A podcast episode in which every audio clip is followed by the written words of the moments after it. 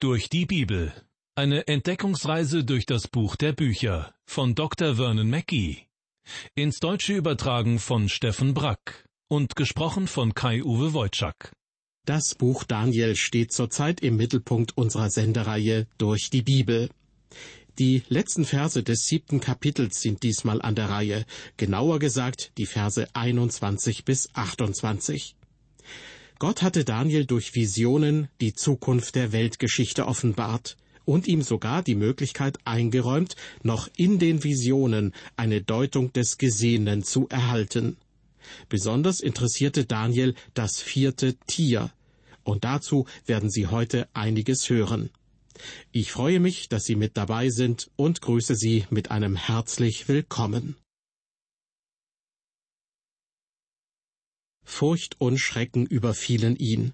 Die Visionen, die der Gott Israels ihm gezeigt hatte, hinterließen ihre Spuren in seinem Innern. Von Daniel ist hier die Rede und von den Visionen, die Gott ihm eines Nachts offenbart hatte. Die Zukunft der Weltgeschichte hatte Gott seinem treuen Mitarbeiter gezeigt. Vier Weltreiche waren aufgetreten, verkörpert durch vier Tiere, und besonders grausam war das letzte. Doch so gewaltig diese Weltmächte auch waren, so unaufhaltsam ihr Aufstieg zu sein schien, ihre Macht sollte zu Ende gehen. Und zwar genau dann, wenn Gott der Höchste den Zeitpunkt für gekommen hielt. Das alles hatte Gott Daniel schon gezeigt, nachzulesen in Kapitel 7 des Buches Daniel. Doch damit nicht genug. Nachdem alle irdischen Herrscher und ihre Reiche von Gott gerichtet und ausgetilgt waren, erschien in den Visionen einer mit den Wolken des Himmels wie eines Menschen Sohn. Und dem übergibt Gott, der Ewige, das Reich Gottes. Der Menschensohn, den Daniel sah, ist niemand anderes als Jesus Christus. Sprach Jesus von sich selbst, nannte er sich meist der Menschensohn. So wäre eigentlich der Inhalt der Visionen dieser Nacht schon abgeschlossen. Doch Daniel ist in seinem Innern so sehr erschüttert, dass er die Chance ergreift, die sich bietet. Er spricht noch in der Vision eine der himmlischen Kreaturen an, die vor Gottes Thron stehen. Und Daniel bittet den Engel darum, ihm das Gesehene zu deuten. Und der Engel erfüllt Daniels Bitte. Besonders das vierte Tier, das für ein viertes Weltreich steht, ist Daniel wichtig. Denn dieses Tier war so ganz anders als alle anderen Tiere in der Vision. Es war grausamer, stärker und brutaler als die Tiere vor ihm. Viele Ausleger deuten diese vierte Weltmacht auf das römische Reich, und ich meine, sehr vieles spricht für diese Deutung. In den zurückliegenden Sendungen habe ich ja schon eine Menge dazu gesagt. Dieses vierte Tier mit den zehn Hörnern und einem elften Horn, das mit seinem Mund Gott lästert, wird offensichtlich im Buch der Offenbarung wieder aufgegriffen. Dort zeigt Jesus, der Sohn des Höchsten, der Menschensohn aus Daniels Vision, dort zeigt Jesus seinem Jünger Johannes, wie die Weltgeschichte enden wird. Und in der Vision, die Johannes in seinem Buch der Offenbarung beschreibt, lässt Jesus den Johannes ebenfalls ein Tier mit zehn Hörnern sehen. Und dieses Tier hat auch ein großes Maul, mit dem es Gott den Höchsten lästert. Die Ähnlichkeiten sind nicht zu übersehen, doch auch die offensichtlichen Unterschiede sollte man nicht außer Acht lassen. Das Lästern des vierten Tieres gegen Gott offenbart eindeutig, seine Natur ist wiedergöttlich antichristlich. Und diese Natur war zumindest phasenweise im römischen Reich erkennbar. Doch wie ich schon in den letzten Sendungen versucht habe deutlich zu machen, die wesentlichen Kennzeichen des vierten Tieres gehen wohl weit über das römische Reich hinaus denn der zerstörerische, menschenverachtende und antichristliche Charakter des vierten Tieres findet sich seitdem immer wieder in der Weltgeschichte, an den unterschiedlichsten Orten und den unterschiedlichsten Herrschern. Und das wird so bleiben bis zum Ende dieser Welt. Doch bei all dem steht eines unverrückbar fest. Am Ende siegt Gott, und das Reich Gottes tritt an die Stelle aller irdischen Weltreiche. So hat es Gott dem Daniel offenbart. Und Jesus, der Gottessohn, offenbarte seinem Jünger Johannes einige Jahrhunderte danach dieselbe Botschaft. Damit kommen wir nun im Buch des Propheten Daniel in Kapitel 7 zu dem Vers 21. Da schreibt Daniel, Und ich sah das Horn kämpfen gegen die Heiligen, und es behielt den Sieg über sie. In Daniels erster Beschreibung des vierten Tieres ist noch nichts davon zu lesen, von diesem Kampf.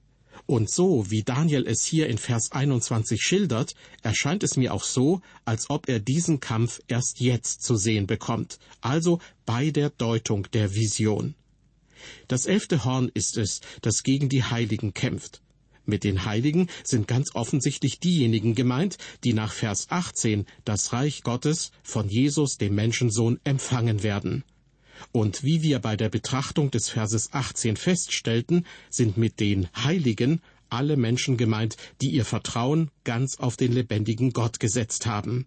Das sind einmal diejenigen, die vor der Menschwerdung Jesu mit ganzem Herzen dem Gott Israels geglaubt haben, wie zum Beispiel Abraham, Ruth oder eben Daniel. Und es sind die Menschen, die dann in späterer Zeit zum Glauben an Jesus gekommen sind, an Jesus, den Sohn des lebendigen Gottes. Das elfte Horn, das ja zum vierten Tier in Daniels Visionen gehört, kämpft gegen die Gemeinde des lebendigen Gottes. Das traf für das römische Reich zu, zumindest zeitweise. Das römische Reich identifizierte ich ja, wie viele andere Ausleger auch, mit dem vierten Tier. Unter der Herrschaft Roms wechselten sich brutale Christenverfolgungen immer wieder ab mit relativ ruhigen Zeiten. Und die gottgleiche Verehrung mancher römischer Cäsaren lässt sich durchaus mit den vermessenen und gotteslästerlichen Worten des elften Hornes in Beziehung setzen. Doch, wie ich immer wieder betone, die brutale Herrschaft, die menschenverachtende Unterdrückung und die offene Lästerung und Auflehnung gegen den einen Gott, die sind mit dem Untergang des römischen Reiches nicht verschwunden. Nein, diese widergöttliche, ja antichristliche Natur, wie sie sich zeitweise im römischen Reich zeigte, ist weiterhin wirksam in unserer Welt. Unzählige Christenverfolgungen in vielen Ländern der Erde antichristliche Ideologien und widergöttliche Machthaber, all das gibt es nach wie vor. Und bis Jesus wieder sichtbar auf der Erde erscheinen wird, werden sie auftreten, die Antichristen. Und erst dann wird Jesus jedem Widerstand ein Ende machen, jedem Widerstand gegen ihn, gegen sein Reich und gegen seine Leute. Das offenbart Jesus auch Johannes, seinem Jünger und treuen Begleiter. Der schreibt in seinem Buch der Offenbarung in Kapitel 13, Vers 7, und ihm wurde Macht gegeben, zu kämpfen mit den Heiligen und sie zu überwinden. Und ihm wurde Macht gegeben über alle Stämme und Völker und Sprachen und Nationen. Ist es in Daniels Vision das elfte Horn des vierten Tieres, das gegen Gottes Leute kämpft, so handelt es sich im Buch der Offenbarung um das Tier, das ebenfalls zehn Hörner besitzt und dem der Teufel seine Macht gibt. Interessant ist in der Offenbarung des Johannes, dass dort das Tier eine Mischung der ersten drei Tiere aus Daniels Visionen ist, nämlich gleich einem Panther, Füße wie Bärenfüße und ein Rachen wie der eines Löwen ob Jesus damit andeutet, dass die antichristliche Auseinandersetzung in allen irdischen Reichen zu allen Zeiten stattfindet, solange bis Jesus unsere Welt ihrem Ende entgegenführt? Das halte ich für eine sehr einleuchtende Deutung. Dann muss das Tier der Offenbarung und auch das elfte Horn in Daniels Visionen nicht zwangsläufig den einen letzten großen Antichrist schlechthin verkörpern. Beide stehen dann eher für die Summe aller antichristlichen Auflehnungen gegen den Gott Israels, seinen Sohn und seine Leute. Natürlich gab es in der Weltgeschichte Figuren, die auf geradezu teuflische Weise brutal, menschenverachtend, vermessen und gotteslästerlich aufgetreten sind. In ihnen personifizierten sich die antichristlichen Kräfte derart, dass wir sie mit Fug und Recht als Antichristen bezeichnen dürfen. Und ich meine, diese Personen gibt es auch heute noch, besonders in den Diktaturen unserer Zeit. Doch nicht nur dort. Unterschwellig wirken auch in der sogenannten freien Welt antichristliche Strömungen. Das schließt aber nicht aus, dass auch weitere Antichristen in Person auftreten werden. Wörtlich heißt es in unserem Bibeltext in Vers 21, dass das Horn gegen die Heiligen Krieg führte. Diese kriegerische Gesinnung trifft in jedem Fall auf das römische Reich zu. Rom schwang sich vor allem durch seine erfolgreichen Eroberungskriege zur Weltmacht auf. Heute würde man sie wohl als Supermacht bezeichnen. Und diese kriegerische Gesinnung ist seit dem Ende des römischen Reiches nicht aus den Herzen der Menschen verschwunden. In Europa wurden zum Beispiel anderthalbtausend Jahre lang Kriege geführt. In fast allen Städten und sogar in den Dörfern haben wir die Mahnmale mit den Namen der Gefallenen vor Augen. Jemand sagte einmal, einer der großen Widersprüche unseres Zeitalters ist folgender. Es ist das Zeitalter des Pazifismus, also des Strebens nach Frieden. Doch es ist nicht das Zeitalter des Friedens. Menschen halten Plakate hoch mit der Aufschrift Frieden, doch wir sind keine friedlichen Menschen.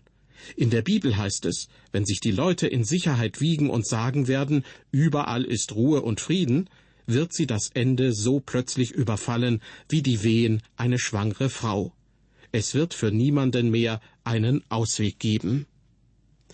Den Krieg tragen wir in unseren Herzen. Seit dem Beginn der Geschichtsschreibung war die Menschheit in mehr als 15.000 Kriege verwickelt. Demgegenüber wurden aber nur etwa 8000 Friedensverträge unterzeichnet. Und in dieser ganzen Zeit gab es lediglich 200 bis 300 Jahre, in denen wirklich Frieden herrschte. Der Mensch ist ein kriegerisches Geschöpf.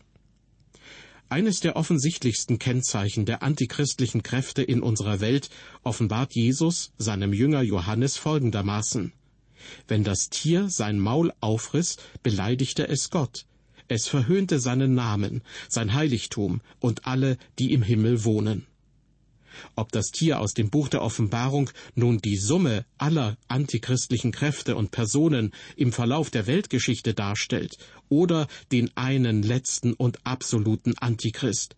Wie dem auch sei, zentral ist das Lästern gegen den Gott Israels und seinen Sohn Jesus Christus.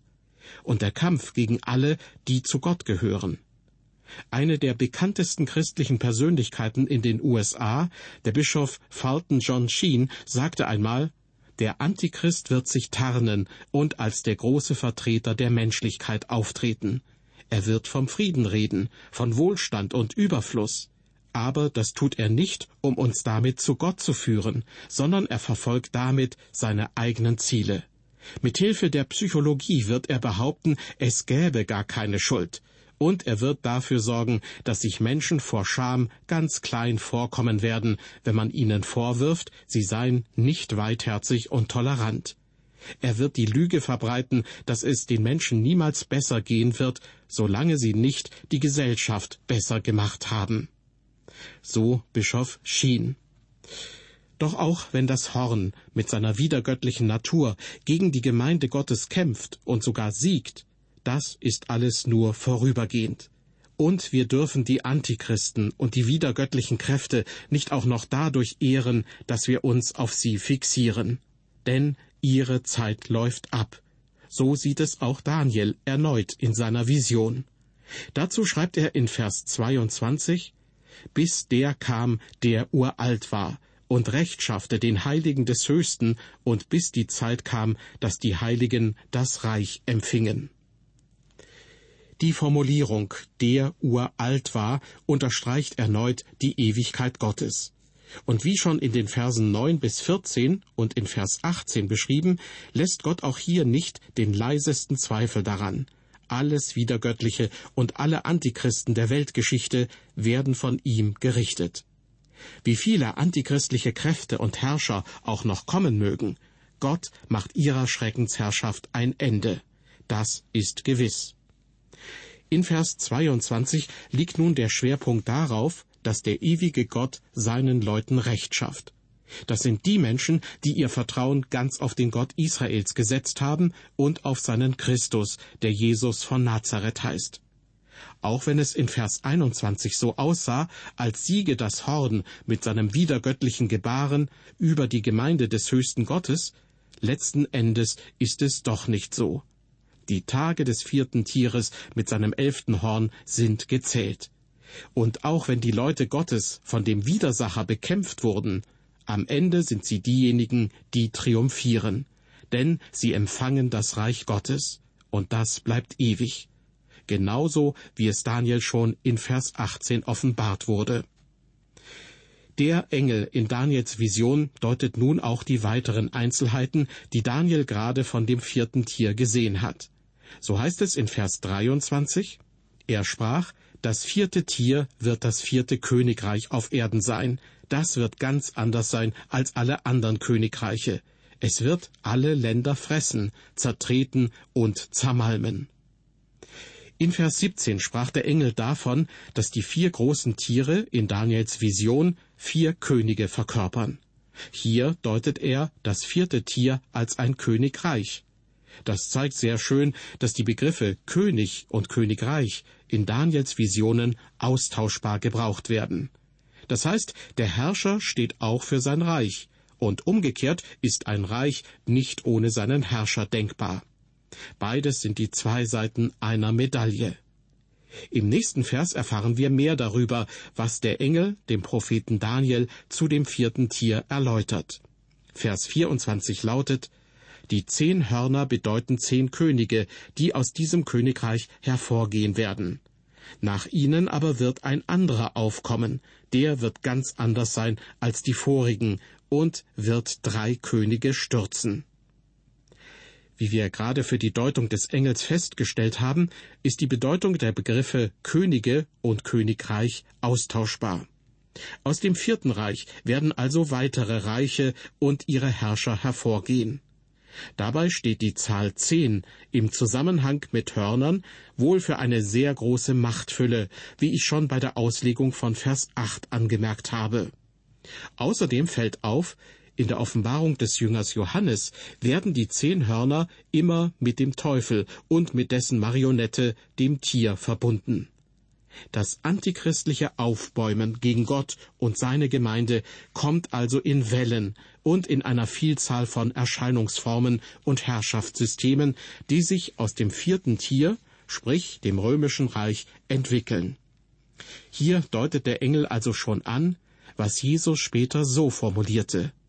Wenn denn jemand zu euch sagt, siehe, hier ist der Christus oder dort, so glaubt es nicht denn es werden falsche Christusse und falsche Propheten aufstehen und werden große Zeichen und Wunder tun, um, wenn möglich, auch die Auserwählten zu verführen.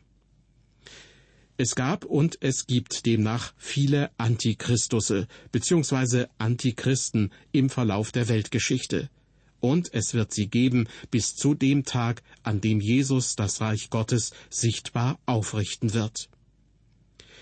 In Vers 24 spricht der Engel auch davon, nach ihnen aber wird ein anderer aufkommen, der wird ganz anders sein als die vorigen.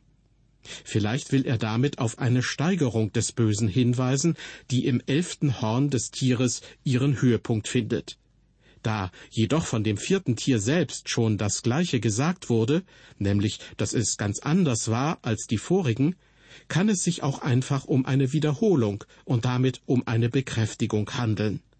Denn schon für das vierte Tier galt, dass es furchtbar, brutal und schreckenerregend war.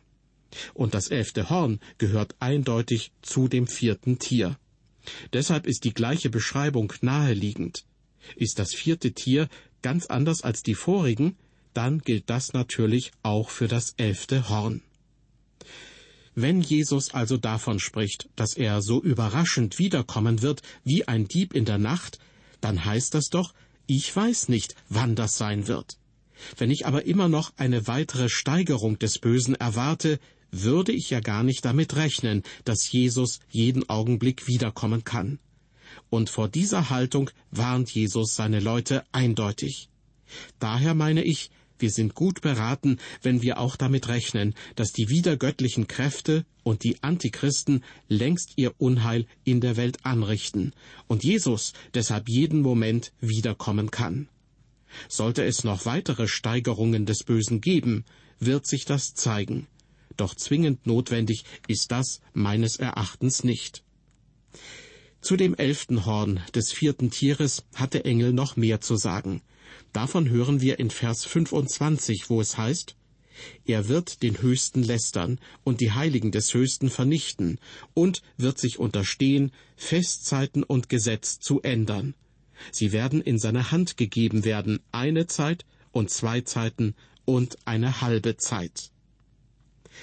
Das elfte Horn überhebt sich, redet vermessen und lästert Gott. Davon hörten wir schon in Vers 8, in Vers 11 und in Vers 20. Und nun ist hier in Vers 25 noch einmal die Rede davon. Doch in diesem Vers erfahren wir noch mehr. Wir erhalten in ihm fast so etwas wie eine grundlegende Übersicht darüber, was widergöttliche und antichristliche Kräfte und Menschen kennzeichnet. Als erstes heißt es hier, der Gott Israels und mit ihm der Gottessohn Jesus Christus werden verlästert. Das heißt, Gott wird die Ehrfurcht verweigert, sein Handeln wird geleugnet oder verdreht. Antichristliche Menschen bauen ihre Macht auf Lügen und Täuschung. Und so verführen sie die Menschen und stürzen sie ins Unheil. In atheistischer Propaganda kommt dies ebenso vor wie in den vielen Versuchen, biblische Aussagen mit den Inhalten aller möglichen Philosophien, Ideologien oder Weltanschauungen zu vermischen. Als zweites lesen wir hier, er wird die Heiligen des Höchsten vernichten. Antichristliche Auflehnung zeigt sich in der Verfolgung aller, die zum Gott Israels und zu seinem Sohn Jesus Christus gehören. Das Wort vernichten im Luthertext ist irreführend, denn wörtlich heißt es auswringen, wie einen nassen Lappen, hinschwinden lassen, aufzehren, aufreiben. Antichristliche Machthaber werden die Gemeinde Gottes bedrängen, unterdrücken und verfolgen. Doch sie werden eine Grenze nie überschreiten können, die Jesus selbst gesetzt hat. Denn er sagte von den Menschen, die ihm vertrauen, Ihnen gebe ich das ewige Leben, und sie werden niemals umkommen. Niemand kann sie aus meiner Hand reißen. Mein Vater hat sie mir gegeben, und er ist stärker als alle anderen Mächte. Deshalb kann sie auch keiner der Hand meines Vaters entreißen. Der Engel verweist Daniel auf ein drittes Kennzeichen des wiedergöttlichen Aufruhrs. Er wird sich unterstehen, Festzeiten und Gesetz zu ändern. Den Versuch, den jüdischen oder christlichen Festkalender zu ändern, hat es in der Geschichte immer wieder gegeben. So wurde zum Beispiel während der französischen und der russischen Revolution der Sonntag als Ruhetag abgeschafft. Auch die Gebote Gottes sind immer wieder angegriffen worden. Und es gab und gibt auch immer wieder Versuche, sie zumindest teilweise außer Kraft zu setzen. Doch der Engel spricht hier davon, dass antichristliche Bemühungen nicht versuchen, Festzeiten und Gesetz abzuschaffen, sondern zu ändern. Antichristliche Systeme und Regime kommen also durchaus religiös daher. Offenbar bezieht sich Paulus auch auf diese Aussagen des Engels, wenn er im zweiten Thessalonicher Brief schreibt, er ist der Widersacher, der sich erhebt über alles, was Gott oder Gottesdienst heißt, so dass er sich in den Tempel Gottes setzt und vorgibt, er sei Gott. So erdrückend die Macht des vierten Tieres und des kleinen Horns auch scheinen mag, deutlich werden hier doch Grenzen, die ihrer Macht gesetzt sind. Wörtlich heißt es, das antichristliche Reich trachtet danach, es versucht, die Festzeiten und das Gesetz zu ändern. Aber das wird ihm nicht ganz gelingen. Und eine weitere Grenze, die noch viel deutlicher ist, finden wir am Ende von Vers 25. Sie werden in seine Hand gegeben werden, eine Zeit und zwei Zeiten und eine halbe Zeit. Auch wenn es so aussieht, als sei ein antichristlicher Herrscher der Sieger über Gott und seine Gemeinde, so ist das in Wahrheit völlig anders. Denn seine Zeit ist bemessen. Eventuell deutet die ungewöhnliche Zählung eine, zwei, eine halbe sogar auf sein überraschend schnelles Ende hin. Denn eigentlich zählt man ja eine, zwei und dann drei. Der Engel spricht hier von Zeiten. Viele deuten das als Jahre, auch weil im Buch der Offenbarung in diesem Zusammenhang von 42 Monaten die Rede ist. Vielleicht ist das so, doch der Engel spricht nicht eindeutig von Jahren, weshalb es wohl angebracht ist, sich nicht darauf festzulegen. Was aber in jedem Fall feststeht, die Zeit aller Antichristen und widergöttlichen Kräfte ist begrenzt, und sie findet ihr Ende. So erklärt es auch der Engel in den Versen 26 und 27. Danach wird das Gericht gehalten werden, dann wird ihm seine Macht genommen und ganz und gar vernichtet werden. Aber das Reich und die Macht und die Gewalt über die Königreiche unter dem ganzen Himmel wird dem Volk der Heiligen des Höchsten gegeben werden, dessen Reich ewig ist, und alle Mächte werden ihm dienen und gehorchen. Es ist in der Bibel gar keine Frage, am Ende siegt Gott. Alle Auflehnung gegen ihn wird gerichtet. Und, wie es hier sogar heißt, auch dem mächtigsten Antichristen wird seine Macht genommen. Der Engel spricht ausdrücklich davon, sie wird ganz und gar vernichtet. Da bleiben keine Zweifel, und dann wird das Reich Gottes sichtbar errichtet und die Gemeinde des Lebendigen empfängt dieses Reich. Davon ist nun schon zum dritten Mal die Rede in diesen ersten Visionen Daniels. So gewiss ist diese Tatsache. Mit dem Vers 28 endet das Kapitel 7. Da schreibt Daniel, das war das Ende der Rede. Aber ich, Daniel, wurde sehr beunruhigt in meinen Gedanken, und jede Farbe war aus meinem Antlitz gewichen. Doch behielt ich die Rede in meinem Herzen. Die Rede des Engels ist zu Ende, die Visionen dieser Nacht vorüber. Doch hinterlassen sie bei Daniel einen bleibenden Eindruck. Daniel ist beunruhigt, und was er gesehen und gehört hat, macht ihm Angst. Er wird kreidebleich.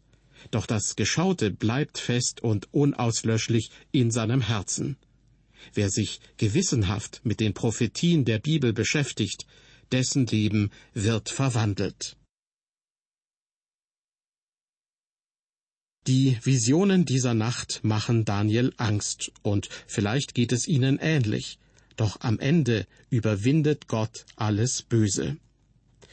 In dieser Sendung haben wir uns mit den letzten Versen des siebten Kapitels im Buch Daniel beschäftigt. In der nächsten Ausgabe von Durch die Bibel geht es dann weiter mit Kapitel 8. Wenn Sie mögen, schalten Sie wieder ein. Ich freue mich auf Sie. Und damit verabschiede ich mich. Seien Sie Gott anbefohlen.